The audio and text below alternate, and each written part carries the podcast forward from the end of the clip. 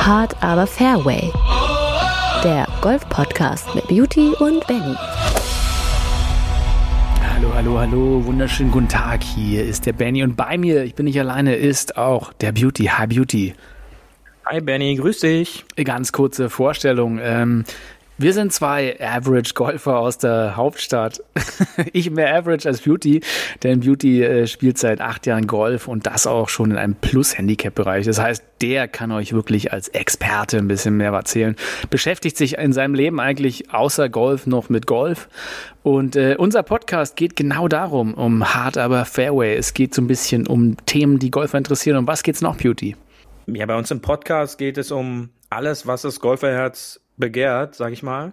Wir wollen Persönlichkeiten des Sports vorstellen. Wir wollen auf einzelne Trainer vielleicht mal gucken. Wir gucken, was bei der PGA Tour los ist, was bei der European Tour los ist, was für große Amateurturniere anstehen. Und da wollen wir einfach einmal in der Woche, jeden Dienstag, ein kurzes Update geben, was ist in den letzten Tagen in der Welt des Golfsports passiert. Und außerdem natürlich wichtig für jeden Amateur, wie verbessere ich mich? Auch persönlich. Auch das. Genau. Auch persönlich. Und los geht es schon mit unserer allerersten Kategorie. Am Abschlag.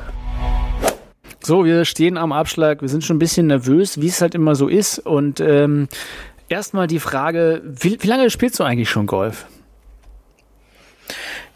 Ja, ich spiele seit acht Jahren Golf und äh, das Ganze hier ist doch aufregender als jetzt so eine Golfrunde. Und aber wie, wie viel ja, hast also, du in acht Jahren gespielt? Das muss man vielleicht mal hervorheben, weil natürlich, es gibt ja die Leute, die so wie ich einmal die Woche, wenn es gut geht, spielen können. Wie, wie oft bist du auf dem Golfplatz?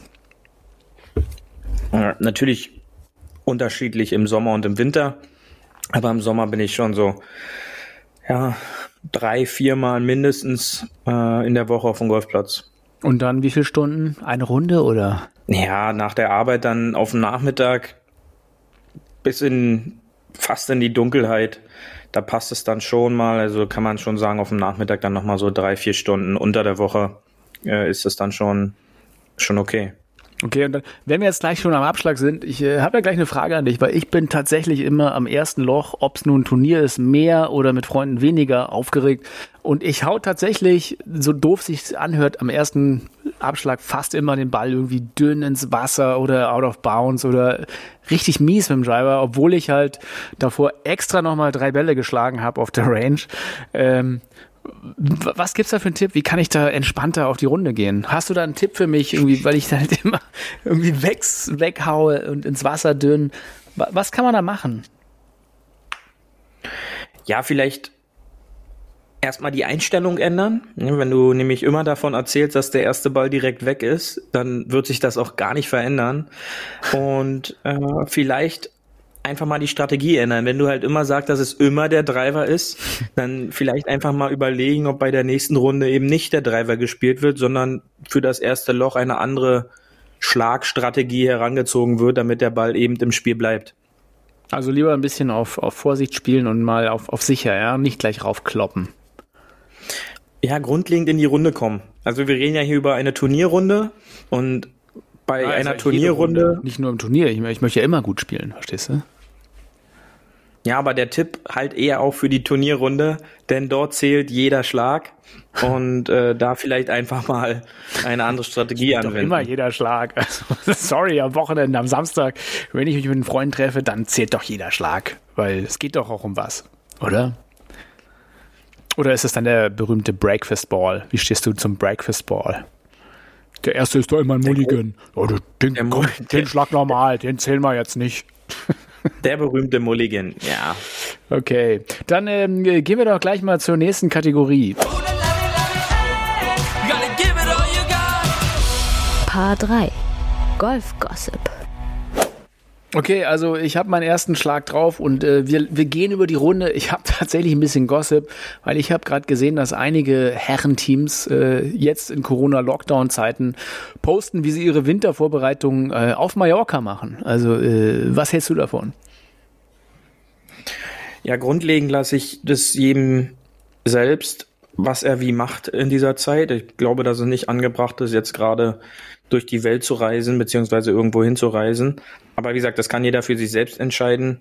Ist dann halt unglücklich, sowas auf Social Media zu posten, äh, dass man sich hier und da jetzt vorbereitet. Mh, einfach mal vielleicht die Zeit auch zu Hause, weil wir hatten zwar letzte Woche Schnee, aber im Grunde sind wir eigentlich hier im Berliner Raum schneefrei in den letzten Jahren gewesen dann ist die Vorbereitung eben mal etwas kälter als normal. Es haben ja, es haben ja in einigen Bundesländern tatsächlich sämtliche Golfplätze zu. Ich glaube, es sind vier, fünf, äh, unter anderem Bayern und äh, was war's? Ähm, ich glaube Schleswig-Holstein und Sachsen auch. Ähm, wir haben ja das Glück hier in der Hauptstadtregion, dass tatsächlich Individualsport noch erlaubt ist, zu zweit zumindest und auch ein bisschen Training. Aber ich muss sagen, ich, ich war ja auch lange Zeit ein Verfechter für, ich gehe bei jedem Wetter raus und am äh, 31.12. ist abgolfen und erst der erste ist angolfen. Hö, hö. Aber zurzeit, ich weiß nicht, irgendwie fühlt sich das alles nicht mehr so richtig an wie Golf und man ist jetzt auch in diesem Lockdown so drin. Äh, gibt's gibt's einen Motivationstipp für mich? Hm. Ich glaube, die, die Motivation muss selbst kommen. Die ja, musst weil, du selber finden. Ja, weil, weil der Spaß bleibt dann halt motivier eben auf der mich Strecke. doch mal hier. Und äh, wenn man halt keinen Spaß dabei hat, dann, äh, dann macht es halt einfach keinen Spaß. Also das ist eigentlich schon der Spruch des Tages. Ja. Ähm, ja. Und äh, der, die Motivation kommt, kommt oftmals nach dem zweiten, dritten Schlag, ähm, wie, bei, wie bei so einem ganz normalen Beginner, ähm, die den ersten, zweiten Schlag gemacht haben, dann, dann juckt es wieder, ja, dann will man wieder und äh, ich glaube, die Motivation kommt dann von ganz alleine, wenn man wieder auf der Range steht oder auf dem Platz geht und dann die ein oder andere Spielbahn fertig gespielt hat. Okay, also äh, am Ende, wer viel Motivation hat im letzten Lockdown, war ja Bryson DeChambeau. Ne? Bryson äh, war ja früher bekannt als The Mad Scientist, also der verrückte Wissenschaftler. Und jetzt würde ich ihn eher als The Mad Scientist, also den mettigen äh, Wissenschaftler bezeichnen. Was hat Bryson im letzten Lockdown gemacht, Beauty? Wir reden ja hier von Bryson DeChambeau, einen der absoluten Topspielern äh, des letzten oder der letzten Jahre. Und ähm, er hat es tatsächlich geschafft, in den letzten 18, 19 Monaten seinen Körper von äh, Besenstiel in so einen richtig schön kompakten äh, Stahlpfeiler zu verwandeln. Und der hat halt alles in, in seinen Workouts investiert, in Proteinshakes, in Gewichte, in unzähligen Wiederholungen von Driverschwüngen, die man auch Social Media sei Dank kann man alles verfolgen. Man kann da live dabei sein und der hat das in dem letzten Lockdown gemacht, seinen Körper komplett zu transformieren, um da eine richtige Maschine zu werden. Also sehr beeindruckend. Also ist der moderne Golfspieler schon ein, mehr ein Athlet? Ja, schon mehr Muskel als Wampe. Also wenn man sich die alle anguckt, die sind alle groß, die sind alle durchtrainiert, dementsprechend können die den Ball weit hauen und dann ist es schon eine athletische Sportart, die jetzt auch Workouts, Gewichte und jeder hat seinen Fitness-Trailer da schon benötigen, um an der Weltspitze oder im Turnier Golf vorne mit dabei sein zu können. Weltspitze ist ein super Stichwort, denn wir kommen schon auch zur nächsten Kategorie. Paar 4 Tourgeflüster. Denn auf der Tour, da sind ja wirklich die Athleten und ähm, äh, meiner Meinung ist ja wirklich, das ist ja ein Level, wo alle mal sagen, naja, so viel besser spielen die ja gar nicht. Doch, die spielen so viel besser. Ich glaube, wenn, wenn so der normale Amateur auf so einem Champions-Kurs mit den Längen und der, mit der Platzschwierigkeit spielen würde, dann wäre es, glaube ich, nicht so das 100er Ergebnis, was der, immer noch der Average Score ist ja zwischen 100 und 120 pro Runde, pro Tour. Ne? Ähm, was, was denkst du auf so einem Champions-Kurs wie jetzt bei der Century Tour? Was, was würden wir da so als normale Menschen spielen?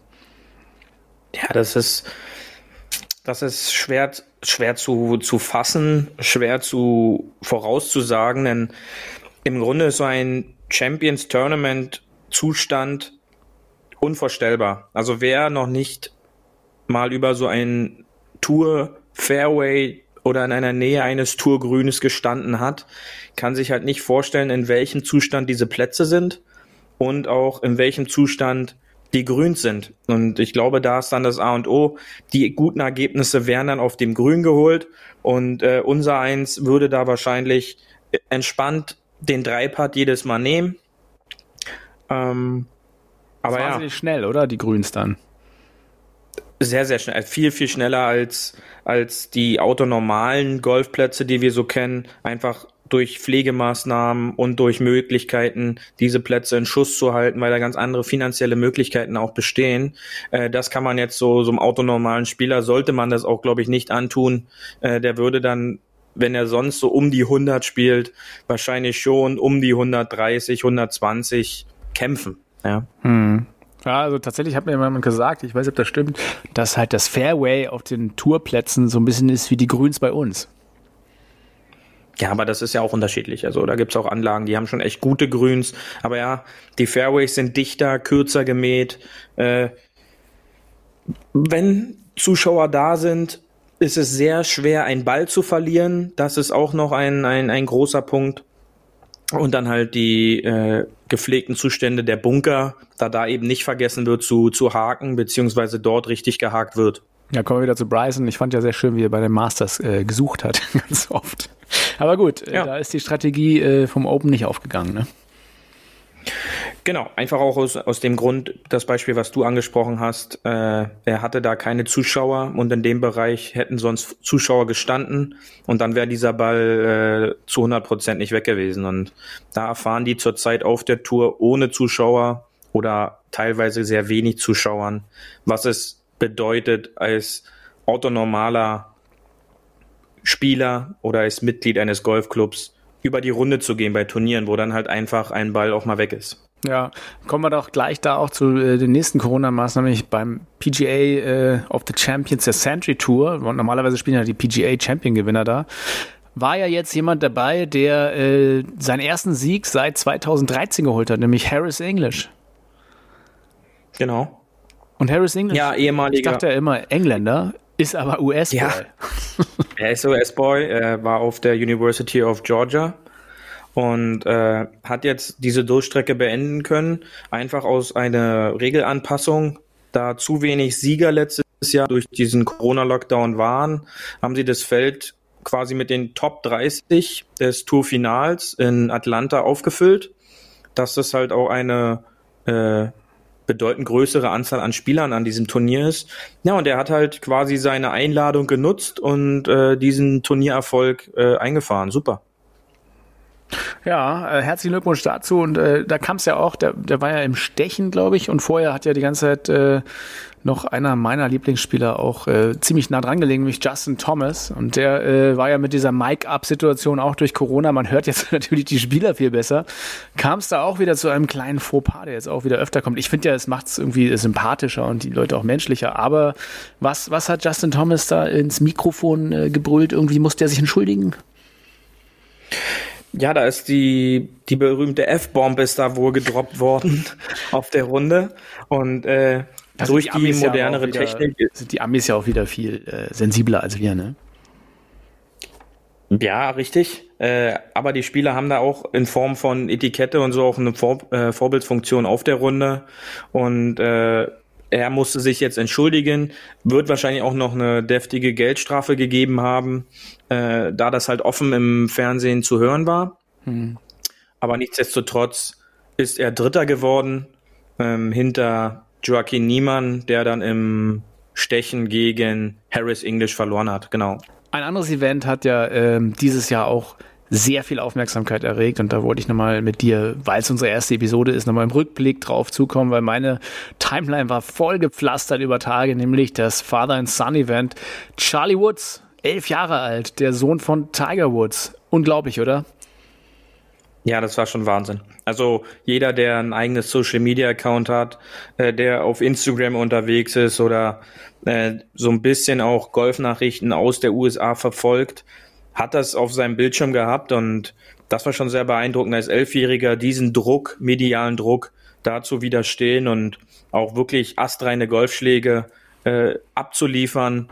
Das hat mir sehr, sehr gut gefallen, absolut. Auch ein bisschen imponiert, oder? Also ich muss ja sagen, ähm, es ist nicht selbstverständlich, glaube ich, dass man so in die Fußstapfen seines Vaters, wenn man es mal sagen darf, rein äh, wachsen soll und äh, leicht, dezent äh, durch die Medien auch den Druck erhöht, ne, auf, auf, auf eine Aussicht, was mal aus Charlie Woods werden soll. Ja, ich ich meine, der ist damit aufgewachsen, wie sein Vater behandelt wird. Ich glaube, das ist für ihn nichts Neues. Ähm, auch wenn man das auf, auf den Kanälen verfolgt, gibt's da wohl immer alles ist ein Wettkampf, ja, sei es, äh, die patten sich ein, da ist ein Wettkampf, äh, die Spülmaschine wird ausgeräumt, das ist ein Wettkampf. Also der, dieser Junge, der wächst quasi im Wettkampf schon auf und wen kannst du da besser als Gegner haben als äh, den größten aller Zeiten im Golfsport? Äh, und ja, also ich glaube, da könnte man einiges in, in der nahen Zukunft noch hören von. Wir haben zu Hause auch so einen ähnlichen Wettkampf, aber da geht es ja darum, wer nicht die Spülmaschine ausräumt. Paar 5. Mehr Netto vom Brutto. Beauty, was hast du denn, Beauty, was hast du uns in dieser Kategorie mitgebracht? Ja, als erste Folge wollen wir da gleich einen Rahmen setzen. Und äh, dieser Rahmen ist natürlich der Spaß und das Miteinander auch auf der Runde. Und zumindest meinerseits ist es da so, dass ich dann sage, das Verhalten den Mitspielern auf dem Platz ist eine Grundregel, die man einhalten und an die man sich halten sollte. Da gehört es dann eben nicht, laut zu schreien, äh, sich selbst zu beschimpfen, irgendwelche Schläger zu werfen, sondern da bleibt dann der Spaß auch auf der Strecke. Und vielleicht sollte der ein oder andere da einfach mal auch über sich nachdenken, wie er in diesem Moment wirkt, wie er in diesem Moment aussieht und wie lächerlich er sich doch da tatsächlich darüber dann macht. Und was äh, auch andere Leute dann in dem Moment von diesem Spieler, der Spielerin halten und was er eigentlich oder sie in der Situation auch mit den mitspielenden Leuten anstellt, weil jeder investiert ja seine eigene Zeit darin. Ne? Und es ist natürlich dann frustrierend, äh, sein Spiel nicht abrufen zu können, weil einen halt einer ablenkt, richtig? Richtig. Also im Grunde bleibt es ein Hobby und äh, der Spaß sollte da an erster Stelle sein. Und wenn ich halt nicht den Spaß dabei habe, dann sollte ich mir eventuell was anderes suchen, um halt nicht den Spaß der anderen Leute zu nehmen. ja? ja? Also so eine Tourette-Runde ist, äh, macht keinem Spaß und äh, da wollen wir halt auch hier mit unserem Titel hart, aber vorher natürlich immer Stellung beziehen, dass es halt eben nicht cool ist, Schläger zu werfen. Auch wenn viele das halt bei Social Media gern mal posten, wie cool sie sind und irgendeinen Bunker zu hacken. Genau, ja. Also das ist, das ist halt völliger Quatsch und ja. Ich glaube, da kannst du, kann, kannst du noch eine ganz schöne Anekdote zu erzählen, oder? Du meinst die provisorische Anekdote? Ja, genau. ja, kurz und knapp. Ein Spielpartner, den man nicht kannte, äh, fing halt auf der Eins direkt an, seinen ersten T-Shirt zu kommentieren, fing an, sein, seinen zweiten Ball, der nicht das Grün getroffen hat, äh, zu kommentieren, da er ja wie 99 Prozent aller Golfspieler gerade in der Schwungumstellung ist. Und als er dann den dritten Schlag immer noch nicht aufs Grün brachte, weil er den Chip fett äh, gespielt hat, flog dann direkt schon das Wedge äh, in die entgegengesetzte Spielrichtung. Und ähm, ich bin halt ein entspannt direkter Spieler und habe dann halt kurz rüber geschaut und doch gefragt, ob er nicht noch lieber einen provisorischen hinterher werfen will, äh, da, damit er halt auch sicher geht, dass die beide im Spiel sind. Ja, und äh, kam bei dem kam bei dem Herrn jetzt nicht ganz so ganz so gut an. Er hat die nächste Spielbahn ausgelassen und hat dann ab der dritten Spielbahn alleine gespielt. Aber wie gesagt, das muss halt dann jeder für sich selbst entscheiden. Und äh, da blieb der Spaß halt schon direkt auf der Strecke. Thema äh, Equipment im Lockdown. Hast du irgendeinen äh, super Training Aid oder äh, eine Übung, die man zu Hause einfach machen kann? Passend zu Bryson ist es natürlich mehr, gut. Mehr Proteinshakes, okay. Nein, ähm, auf den Körper achten. Ob es gesund ist, was Bryson macht, wird sich zeigen. Aber äh, den Lockdown kann man halt auch immer dazu nutzen, um sich persönlich jede Zeit auch dann zu nehmen, die man dann freischaufeln kann, um sich vielleicht auch selber ein bisschen fit zu halten. Sei es mit der ein oder anderen Hantel, sei es mit einer Yogamatte, wo ich dann den Übungen mache. Aber die Zeit, das heißt die ich in meinen Körper. Heißt die Übungen, oder? Was habe ich gesagt? Den Übungen. Ach so. ja, die Dehnübungen. Ähm, da hast du mich gut rausgebracht. Äh, ich mache ja gerade die, die Plank Challenge, kann ich ja erzählen. Äh, wenigstens irgendwas ist ja das Motto. Sieben Minuten jeden Tag planken. Also äh, runterrollen vom Sofa und dann direkt auf dem Teppich weitermachen. Mit so einer fiesen Computerstimme. Das hilft unglaublich. Ja, und jede investierte Minute darin wird deinem Körper dir danken. Das ist ja. ganz klar. Also, Herr Lehrer, machen wir den Übung? Nein, die Übung. So, dann gehen wir noch mal weiter. Hole 19 auf der Terrasse. So schön, ganz entspannt nach dieser kleinen Runde hier mit dir zu sitzen. Ähm, auf der Terrasse und äh, erstmal ein kleines Shoutout an all die Gastronomen da draußen, die äh, zumachen mussten und immer noch im Lockdown sind. Ähm, ich komme auf jeden Fall zurück und werde doppelt dafür trinken. Äh, ich mache ja gerade auch den äh, klassischen Dry January. Äh, einfach weil der Lockdown, ich habe das überschätzt, wie ich dachte, gut, ich trinke, ich, ich hole mal ein paar Kisten irgendwas und es ist alles leer gewesen. Am, äh, und dann dachte ich, nee, jetzt mache ich mal wirklich mit und der Dry January. Was wäre dein Drink jetzt so auf so einer Golfterrasse? Stell dir vor, du bist im, im Sommer und wir sind nach der Runde. Was, was ist dein Lieblingsdrink nach so einer Runde? Ja, grundlegenden Cappuccino mit einem Glas Wasser. und Keks. Total unalkoholisch. Ähm, ja, einfach ein schöner Cappuccino in so einem Sommertag ist schon echt was Feines, ja. Aber bist du, bist du jemand, der nach der Runde äh, sofort zum Trainieren geht oder setzt du dich dann mit den Flightpartnern schon noch hin? es kommt natürlich immer darauf an, wie diese Turnierrunde, also wie gesagt, ich glaube, der Herr, von dem ich vorhin berichtet hat, der mit dem machst so, du dann nichts mehr trinken, okay. Ich glaube, der wäre jetzt nicht so geil drauf gewesen, sich da auf die Terrasse noch beim Getränk mit hinzusetzen. Ja. Ähm, aber ja, bei so einer, bei so einer Turnierrunde auf jeden Fall, bei so einer Trainings- und entspannten Runde äh, kommt es nicht immer dazu, dass man sich auf die Terrasse noch setzt. Also es sind halt immer die Umstände müssen passen und also dann ich, ich, ich holt man sich noch ein Getränk. Ich bin ja so ein Wochenendgolfer, auch so ein bisschen, ein bisschen. Ne? Äh, ich finde schon, mir, mir ist doch wichtig, so dieses Socializen danach. Das ist einfach so ein Hefeweizen im Sommer oder auch ein isotonisches Hefeweizen, mal wegen ohne Alkohol. Aber das muss schon sein, plus vielleicht noch einen Schnitzel oder einen kleinen Burger, damit die Planks auch irgendwas gebracht haben.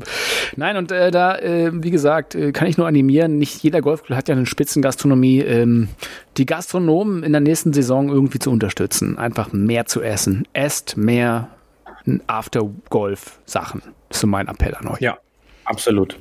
Absolut. Ansonsten Shot of the Week, was war der Shot of the Week für dich? Ja, ganz klar Harris English. Äh, der Schlag ins Grün äh, war jetzt auch das einzige Turnier, was TV-mäßig äh, stattgefunden hat. Und äh, da ist für mich Short of the Week Harris English. Ich habe vorhin noch mal schnell nachgeguckt. 250 Meter äh, mit dem zweiten äh, Mitte Grün. Der Eagle Putt, der war dann leider vorbei. Aber den Sieg hat er sich ja dann im Stechen geholt und demnach ist das für mich dann der Shot of the Week. Absolut. Also den da, den da direkt nach der Bunkerkante so zu platzieren, äh, das würde ich gerne können. Ja, absolut. Der ist dann auch wunderschön ausgerollt, hast du recht. Ähm, Beauty, wir sind schon am Ende der Zeit angekommen. Es war schön und äh, für mich irgendwie kurzweilig. Vielleicht äh, wiederholen wir es nächste Woche nochmal. Wir gucken mal, was das Feedback wird. Also an alle da draußen, schickt uns Feedback. Wie fandet ihr es? Wollt ihr mehr? Wollt ihr länger? Wollt ihr kürzer? Was wollt ihr? Wollt ihr äh, mehr Beauty? Mehr mich? ihr könnt alles haben. Äh, schreibt uns einfach. Wir äh, lesen es bestimmt. All unsere Fanpost wird immer äh, signiert, handsigniert und handgelesen. Ähm, vielen Dank, dass du dabei warst, Beauty. Ähm, Hard aber Fairway auch auf Instagram at Hard aber Fairway zu finden. Ja, genau. Danke, Benny. Ähm, ja, da ist schon die erste Folge vorbei. Ich hoffe, euch hat Spaß gemacht und wir hören uns dann spätestens nächste Woche wieder. In diesem Sinne. Das war Hard aber Fairway. Wir hören uns nächste Woche. Bis dahin, ein gutes Spiel und immer schön auf dem Fairway bleiben.